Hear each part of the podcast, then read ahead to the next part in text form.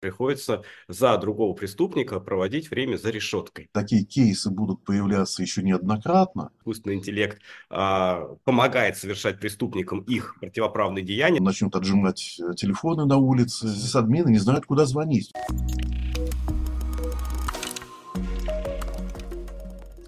Всем привет! С вами подкаст «Цифровая реальность». Я его ведущая Стася Савельева. Здесь мы обсуждаем самые актуальные новости из мира цифры, которые произошли в России и мире за последнюю неделю. Сегодня у нас в гостях Андрей Воробьев, директор Координационного центра доменов РУ РФ. Всем привет! И Андрей Ерных, эксперт в области информационной безопасности, член правления «Эроцит». Добрый день! Наша первая новость. 61-летнего американца арестовали по подозрению в ограблении бутика.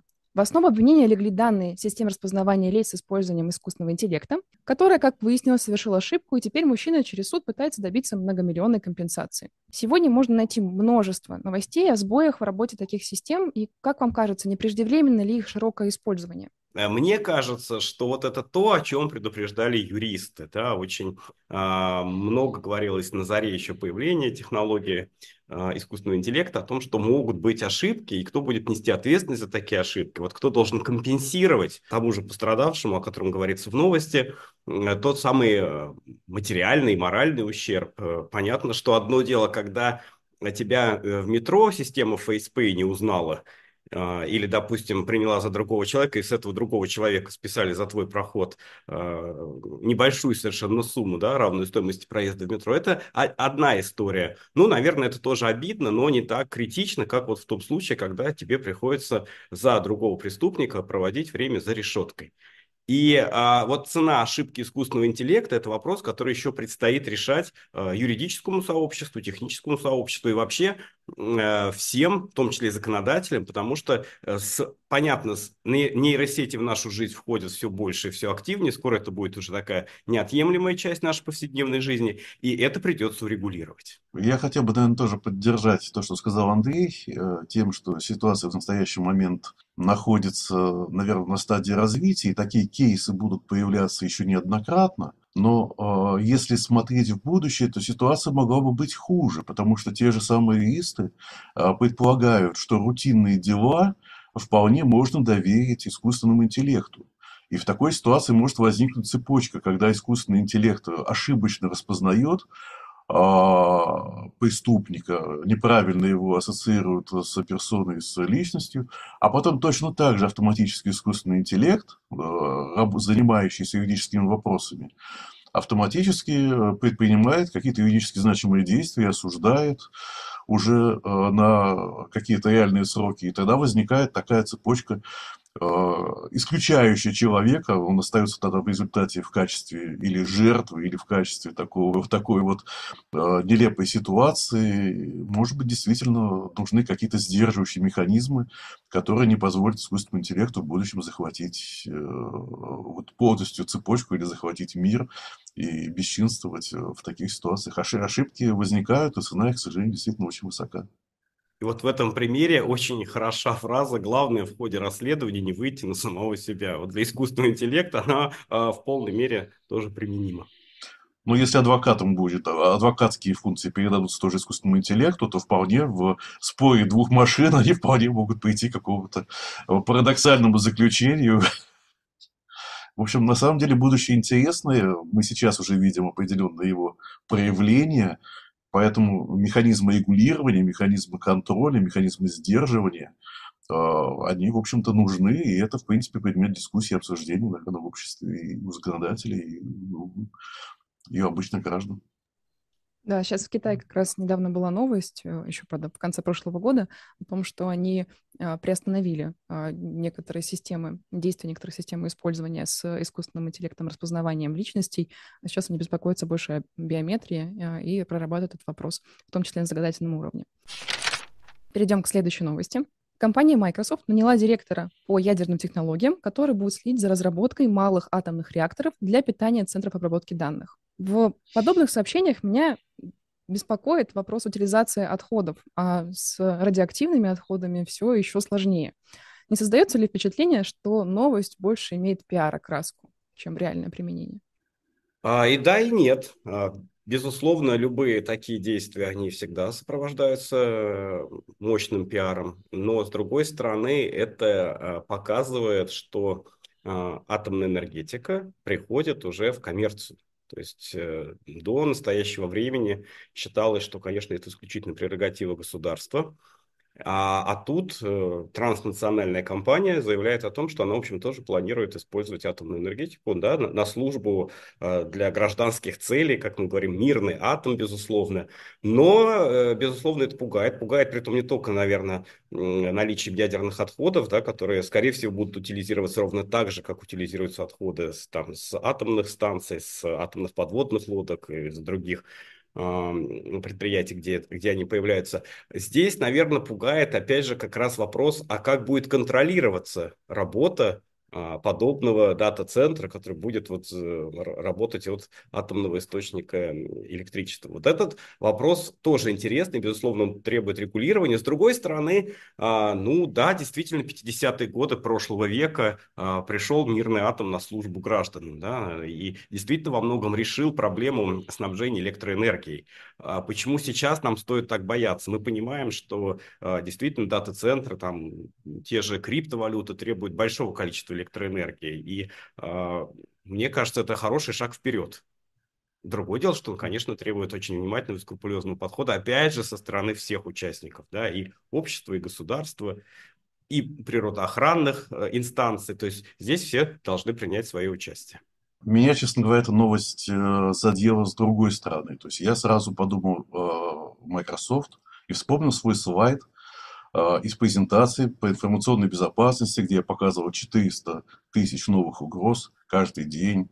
И прекрасно понимаю, что большинство из этих угроз связано с операционной системой Windows, и что это, скорее всего, тот же самый Microsoft, который собирается сейчас работать с ядерными технологиями. И мне сразу становится как-то немножко неуютно, потому что, ну как, э, столько уязвимостей, такая, скажем так, э, богатая, с одной стороны, совершенная компания, которые действительно, ну, я понимаю, что программное обеспечение очень сложно, и действительно сложно его выявить, но, в принципе, если там будет содержаться такое же количество ошибок, э, недекларированных возможностей уязвимости, как в операционной системе Windows, то, может быть, все-таки ядерные технологии – это не то, чем стоит заниматься этой компанией. Может быть, все-таки доверить более консервативным компаниям, которые в вопросах информационной безопасности полагаются не сколько на высокие технологии, сколько на старые, проверенные, в том числе нашей страны, где мы лидируем. И я считаю, что в данной ситуации, наверное, э, рынок э, будет разделять опасения, связанные с новой компанией, высокотехнологичной, но тем не менее э, зарекомендовавший себя как производящий большое количество уязвимостей. Вот мне, мне страшновато доверить я это технологии Microsoft. Следующая наша новость. Центр исследования компьютерных преступлений опубликовал прогноз. В следующем году ущерб от киберпреступлений по всему миру достигнет 12 триллионов долларов. Эксперты Центра подчеркивают, что участились атаки с использованием искусственного интеллекта, и в ближайшем будущем существующие механизмы защиты потеряют эффективность. При подготовке я нашла ряд публикаций о том, как искусственный интеллект, наоборот, помогает бороться с киберпреступниками, например, в Сбербанке. Не складывается ли впечатление, что злой искусственный интеллект пока побеждает? Вечный спор, а, доброе зло, злое добро и так далее. Да? В любом случае искусственный интеллект – это ровно такой же инструмент, э, как интернет, как телеграф, как телефон. Да? Давайте не забывать, что э, и обычные люди, да, и э, для достижения целей прогресса, и преступный мир для совершения своих противоправных действий пользуются одним и тем же инструментарием. И поэтому, Стась, совершенно э, вы правы, когда говорите, что есть новости, которые рассказывают, что искусственный интеллект а, помогает совершать преступникам их противоправные деяния, а с другой стороны помогает там банковскому сектору, а, наоборот, защищаться от преступников, потому что это просто всего лишь навсего инструмент. Да, общий тренд такой, что все больше транзакций, вообще Вообще, по-моему, уже э, взаимодействие переходит с государством не только в России, во, во всем мире, в онлайн-пространство. Все документы, документооборот весь в онлайне происходит, э, денежные потоки все в онлайне. И, безусловно, это приводит к тому, э, что будет расти число преступлений, именно связанных с, вот, э, э, с этой онлайн-сферой, да, киберпреступлений, как мы говорим. Кстати, мы будем говорить об этом на а, предстоящем российском форуме по управлению интернетом. У нас запланирована отдельная секция. Цифры, статистика впечатляет. Да? Мы действительно заметили по итогам 2023 года мощный всплеск фишинга, разновидностей фишинга становится все больше. Это не только деньги, да, это уже и информация поддельная. А, поэтому Э, что здесь, какая роль у искусственного интеллекта? Вот, на мой взгляд, это все равно роль инструмента, да, и все равно э, должен быть кто-то, кто будет э, работать ну, на упреждение, скажем так, на упреждение применения искусственного интеллекта в противоправных целях.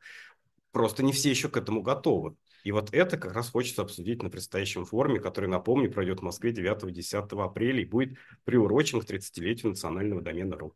На самом деле, немного что есть добавить. Андрей, на самом деле, хорошо раскрыл тему. Это обучаемый инструмент. То есть, э, искусственный интеллект, э, фактически, э, вы получите в обратную связь то, чему ему научили. На какой базе он будет обучаться, на каких данных он будет совершенствоваться.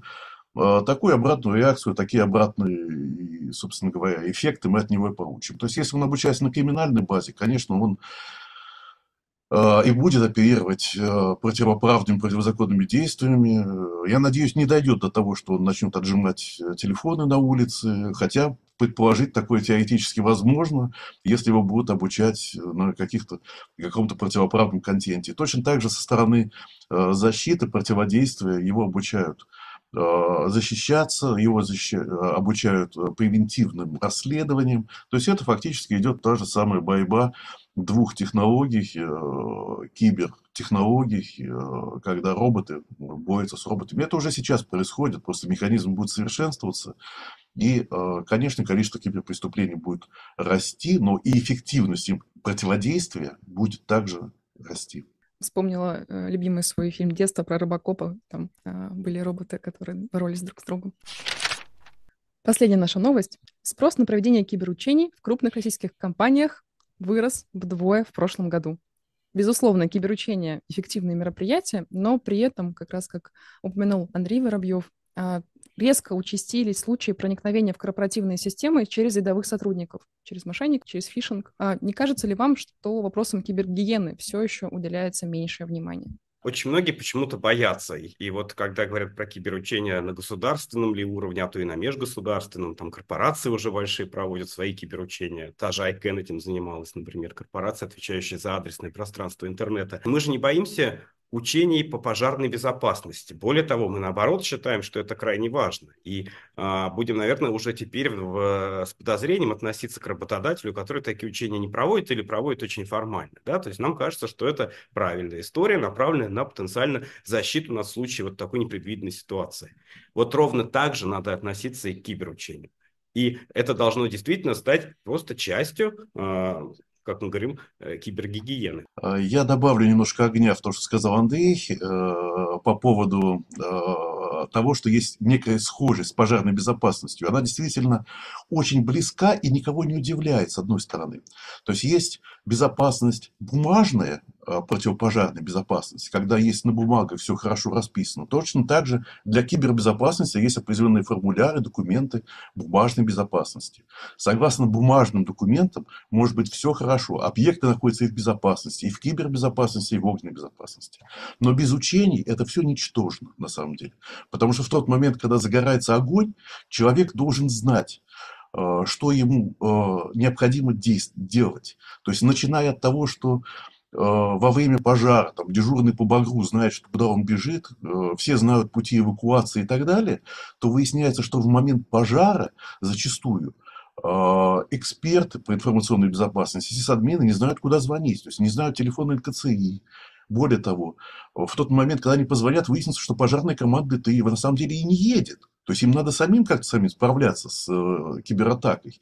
Э, получается, что к ним поедут, когда уже все сгорит, расследовать и наказывать тех, кто виноват. На самом деле во многих странах сложилась очень хорошая практика. Я хотел бы рассказать об истории 2007 э, года, когда Россия участвовала, и я в составе экспертной группы выезжали в Берлин, там была римско-леонская группа киберучений, распределялись роли, э, кто хакер, кто жертва, кто атака, как, кто атакует, э, кто защищается, какие ресурсы выделяются для этого, какие э, коммуникации возникают в связи с этим. Потому что на самом деле самое важное в реальных киберучениях – это коммуникации. Невозможно и сложно справиться с проблемой одному.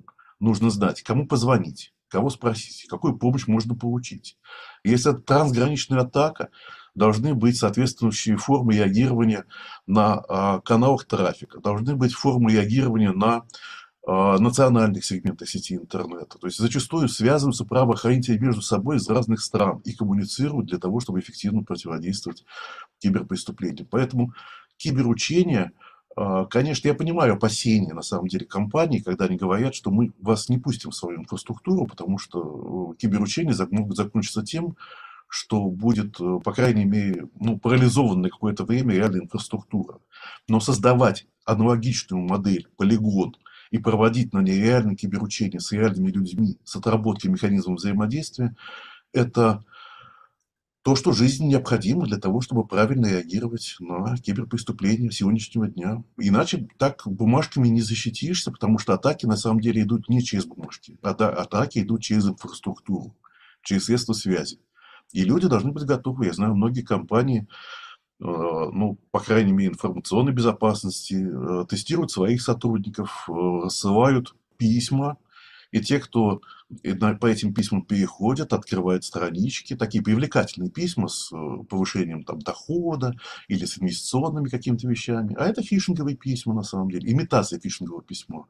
И те сотрудники, которые кликают по таким ссылкам, попадают в зону дополнительного обучения. То есть им уже даются дополнительные э, тренинги, назначаются для того, чтобы они могли поднять свою квалификацию. Это позволяет выявить такие уязвимые места, уязвимых сотрудников и поднимать их обучение там уже прямо в, в реальном времени, в реаль, на реальных примерах. Поэтому чем больше будет киберучений, э, чем больше Минцифра будет инициировать такие э, киберучения, тем, в общем-то, будет лучше, тем больше безопасность будет не бумажная, а практически для э, компаний.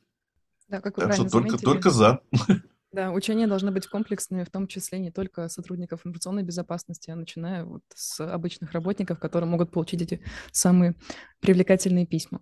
А люди, на самом деле, самое уязвимое звено в, в информационной безопасности. Так что, действительно, как говорили, учиться, учиться и еще раз учиться.